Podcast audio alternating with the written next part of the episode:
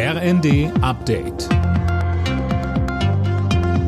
Stündlich neu. Auf den Punkt informiert.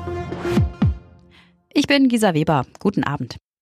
Grünes Licht aus Brüssel. Die Europäische Union startet in Beitrittsverhandlungen mit der Ukraine und dem Nachbarland Moldau. Das haben die Staats- und Regierungschefs beim EU-Gipfel beschlossen. Ungarns Regierungschef Orban gab seine Blockade auf, heißt es aus EU-Kreisen. Bei dem Treffen geht es auch um weitere finanzielle Unterstützung und Militärhilfe für die Ukraine.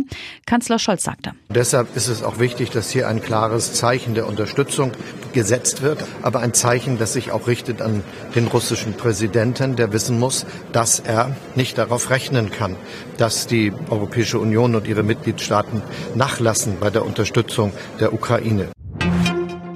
Drei mutmaßliche Hamas-Mitglieder sind in Berlin festgenommen worden, weil sie Anschläge geplant haben sollen. Eine weitere Festnahme gab es in Rotterdam in den Niederlanden. Das hat die Bundesanwaltschaft mitgeteilt.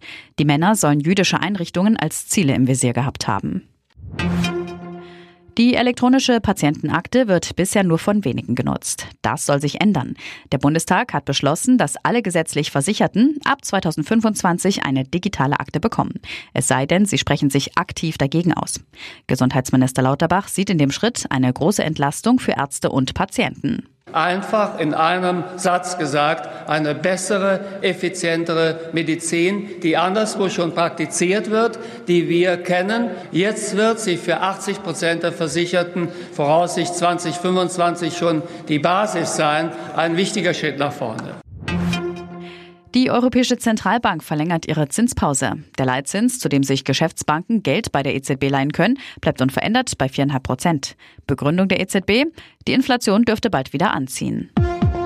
Alle Nachrichten auf rnd.de